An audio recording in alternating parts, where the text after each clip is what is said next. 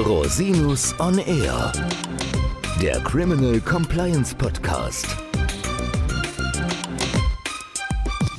Herzlich willkommen zum Criminal Compliance Podcast. Schön, dass Sie wieder eingeschaltet haben. Mein Name ist Christian Rosinus und heute geht es um die Online-Durchsuchung gemäß 100b StPO. Da die Online-Durchsuchung eine Ähnlichkeit mit der Telekommunikationsüberwachung aufweist, habe ich sie bereits kurz in unserer Folge zur TKÜ angesprochen. Wenn Sie noch einmal reinhören wollen, finden Sie den Link in den Shownotes. Kommen wir nun aber direkt zur Online-Durchsuchung. Dieses 2017 neu in die STPO eingeführte Eingriffsinstrument ermöglicht die heimliche Infiltration eines IT-Systems. Die Online-Durchsuchung stellt nach der Untersuchungshaft eine der schwersten Grundrechtsbeeinträchtigungen dar, die die StPO derzeit erlaubt. Die verfassungsrechtliche Zulässigkeit von Online-Durchsuchungen war wegen des gravierenden Eingriffs in das sogenannte IT-Grundrecht jahrelang umstritten. Das IT-Grundrecht leitet sich aus dem Recht auf informationale Selbstbestimmung gemäß Artikel 2 Absatz 1 in Verbindung mit Artikel 1 Absatz 1 Grundgesetz ab und schützt die Vertraulichkeit und Integrität von komplexen und eigengenutzten IT-Systemen. Im Jahr 2016 erklärt das Bundesverfassungsgericht bereits bestehende Regelungen zur Online-Durchsuchung für im Wesentlichen verfassungsgemäß. Mit 100b StPO wurde sodann eine Rechtsgrundlage für die heimliche Infiltration von IT-Systemen geschaffen. Gegenstand der Online-Durchsuchung sind die informationstechnischen Systeme. Darunter fallen neben dem Endgerät des Nutzers, wie zum Beispiel Laptop oder Smartphone, außerdem Server, Router oder die Cloud und sämtliche mit ihr verbundenen smarten Haushaltsgeräte. Grundsätzlich darf sich die Online-Durchsuchung nur gegen den Beschuldigten richten. Ein Zugriff auf IT-Systeme Dritter ist jedoch auch möglich, wenn aufgrund bestimmter Tatsachen anzunehmen ist, dass der Beschuldigte diese IT-Systeme ebenfalls benutzt und das Gerät des Beschuldigten allein nicht zur Erforschung des Sachverhalts ausreicht.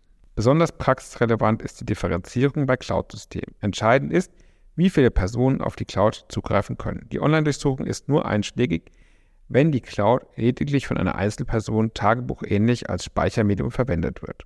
Anders dagegen, wenn mehrere Personen zugreifen können und die Cloud als Kommunikationsmittel genutzt wird. Dann richtet sich die Zulässigkeit der Maßnahme nach den Regelungen der TKÜ.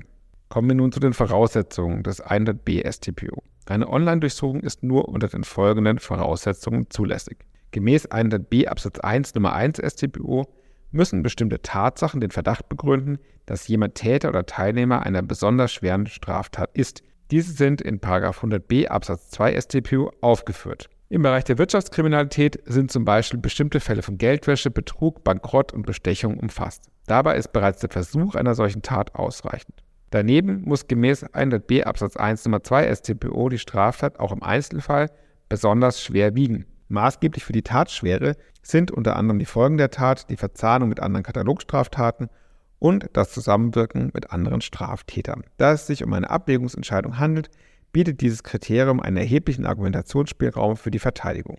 Wegen der hohen Eingriffsintensität ist die Online-Durchsuchung zu anderen Ermittlungsmaßnahmen subsidiert. Sie darf gemäß 100b Absatz 1 Nummer 3 StPU nur angeordnet werden, wenn die Erforschung des Sachverhalts oder die Ermittlung des Aufenthaltsorts des Beschuldigten auf andere Weise wesentlich erschwert oder aussichtslos ist. Auch hier sollte geprüft werden, ob die Erkenntnisse nicht auch durch weniger eingriffsintensive Ermittlungsmaßnahmen hätten erlangt werden können. Die Notwendigkeit der Prüfung der Verhältnismäßigkeit folgt unmittelbar aus dem Grundgesetz. Abzuwägen sind das Strafverfolgungsinteresse und die Grundrechtsbeeinträchtigung. Angesichts der Bedeutung von IT-Systemen im Alltag ermöglicht deren Ausforschung theoretisch einen umfassenden Einblick in das Privatleben des Betroffenen. Der Verhältnismäßigkeit ist deshalb vor dem Hintergrund der verfassungsrechtlich unzulässigen Totalüberwachung äußerst kritisch zu prüfen. Danach muss sich die Maßnahme auf Datenbestände beschränken, die für das jeweilige Strafverfahren relevant sind. Darüber hinaus sind besondere Verfahrensvorschriften zu beachten. Zum einen sind gemäß 100b Absatz 4 die in 100a Absatz 5 StPO vorgesehenen technischen Sicherungen sowie die Protokollierungsvorschriften des 100a Absatz 6 StPO entsprechend anzuwenden. Dies bedeutet etwa, dass Veränderungen, die am IT-System vorgenommen wurden, nach Beendigung wieder rückgängig zu machen sind. Auch dürfen Veränderungen nur insoweit vorgenommen werden, als dass sie für die Datenerhebung unerlässlich sind. Die eingesetzten Mittel müssen gegen unbefugte Nutzung geschützt werden und es ist ein Protokoll anzufertigen. Zum anderen gelten die Verfahrensvorschriften des 100e StPO. Der erste Schritt ist die Beantragung der Ermittlungsmaßnahme durch die Staatsanwaltschaft. Sofern die Voraussetzungen vorliegen, erfolgt anschließend die Anordnung der Online-Durchsuchung durch das Gericht. Zuständig ist nach 100e Absatz 2 in Verbindung mit 74a Absatz 4 des GVG eine nicht mit dem Hauptverfahren befasste Kammer des Landgerichts. Bei Gefahr in Verzug kann die Anordnung auch durch den Vorsitzenden erfolgen, diese muss jedoch innerhalb von drei Werktagen durch die zuständige Strafkammer bestätigt werden. Die schriftliche Anordnung muss folgende Angaben enthalten: Name und Anschrift des Betroffenen, den konkreten Tatvorwurf sowie die Bezeichnung der Art der Maßnahme. Hierbei ist das technische Mittel, die Dauer und die Art der Verwendung konkret zu benennen. Außerdem können einzelne Beschränkungen wie etwa ein bestimmtes Zeitfenster oder die Echtzeitüberwachung angeordnet werden. Daneben sind die Art der zu erhebenden Informationen, deren Bedeutung sowie eine möglichst genaue Bezeichnung des IT-Systems, aus den Daten erhoben werden sollen, anzugeben. Die Durchführung der Online-Durchsuchung ist zunächst auf einen Monat zu befristen. Eine Verlängerung ist möglich. Wird insgesamt die Dauer von sechs Monaten überschritten, entscheidet über weitere Verlängerung des Oberlandesgerichts. Liegen die Voraussetzungen einer Online-Durchsuchung nicht mehr vor, ist die Maßnahme unverzüglich zu beenden. Kommen wir nun zu der Frage, wie so eine Online-Durchsuchung praktisch stattfindet. Erforderlich im Rahmen der Online-Durchsuchung sind die technischen Hilfsmittel, mit denen IT-Systeme infiltriert werden können. Der Begriff der technischen Hilfsmittel ist offen für alle zielführenden technischen Anwendungen. Darunter zählt insbesondere eine Überwachungssoftware. Hierbei handelt es sich um eine forensische Software, die auch unter dem Begriff des sogenannten Bundestrojaners bekannt geworden ist. Diese Software wird heimlich auf das Gerät installiert und ermöglicht dessen Kontrolle über das Internet oder eine andere Anbindung. Es kommen jedoch auch Hardwarelösungen oder andere Fernüberwachungsmaßnahmen in Betracht. Ziel des eingesetzten Mittels ist es, die Nutzung informationstechnischer Systeme zu überwachen und gespeicherte Inhalte auszulesen und aufzuzeichnen. Vor diesem Hintergrund gibt es einige umstrittene Konstellationen, etwa die Möglichkeit des Eindringens in den Wohnraum zur Installation einer forensischen Software. Einige sprechen sich dafür aus und begründen dies mit einer Annexkompetenz zur Online-Durchsuchung. Sofern keine andere erfolgsversprechende Möglichkeiten der Infiltration des Zielsystems bestehen, könne dies zulässig sein. Dem wird jedoch der qualifizierte Gesetzesvorbehalt des Artikel 13 Grundgesetz entgegengehalten. Ferner ist fraglich, ob die akustische Überwachung insbesondere in Wohnräumen durch die eingesetzten technischen Mittel möglich ist. Mittels der eingesetzten Überwachungssoftware können die am Gerät installierten Mikrofone und Kameras eingeschaltet werden. Die rechtliche Zulässigkeit einer solchen Maßnahme ist noch nicht abschließend geklärt. Angesichts der gesetzgeberischen Gleichsetzung mit 100c StBO dürfte die akustische Überwachung mit Hilfe am System angeschlossener Mikrofone zulässig sein.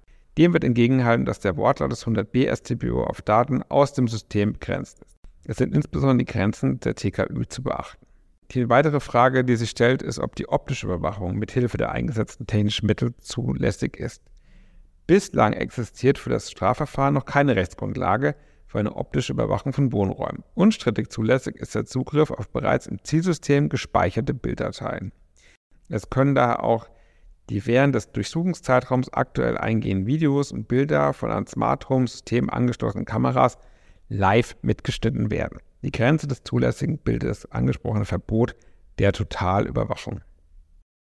In welchem Umfang dürfen nun die Daten erhoben werden? Im Unterschied zur normalen Durchsuchung, also der physischen Durchsuchung und Beschlagnahme eines informationstechnischen Systems, erfolgt der Zugang nicht nur einmalig und punktuell, sondern kann sich über einen längeren Zeitraum erstrecken. In Abgrenzung zur ebenfalls heimlichen Telekommunikationsüberwachung können nicht nur neu hinzukommende Kommunikationsinhalte, sondern alle auf ein informationstechnisches System gespeicherten Inhalte sowie das gesamte Nutzungsverhalten einer Person überwacht werden. Dies ermöglicht einen enormen und aussagekräftigen Datenbestand. Unzulässig ist gemäß 100d Absatz 3 StPO der Zugriff auf Daten, die dem Kernbereich der privaten Lebensgestaltung zuzuordnen sind. Es soll technisch sichergestellt werden, dass Kernbereichsdaten erst gar nicht erhoben werden. Wie diese Programmgestaltung auszusehen hat, ist derzeit noch unklar. Jedenfalls sind Erkenntnisse, die diesen Kernbereich betreffen, grundsätzlich unverzüglich zu löschen. Als Fazit lässt sich festhalten, wegen der Intensität des Grundrechtseingriffs im Falle einer Online-Durchsuchung und den im Einzelnen noch umstrittenen Grenzen der Zulässigkeit sollte die Rechtmäßigkeit einer solchen Maßnahme im konkreten Einzelfall unbedingt von einer Strafverteidigerin oder einem Strafverteidiger überprüft werden. Herzlichen Dank, dass Sie sich wieder die Zeit genommen haben, den Podcast zu hören. Falls Sie Fragen haben, wenden Sie sich bitte jederzeit gerne an mich unter info at rosinus-on-r.com. Bis zum nächsten Mal. Ich freue mich auf Sie. Der Podcast stellt lediglich einen allgemeinen Überblick über rechtliche Themen dar und ersetzt selbstverständlich keine Rechtsberatung zu konkreten Fragestellungen im Einzelfall. Bei Fragen wenden Sie sich an Rechtsanwältinnen und Rechtsanwälte Ihres Vertrauens, natürlich auch gerne an uns. www.rosinus-on-r.com oder unter www.rosinus-partner.com.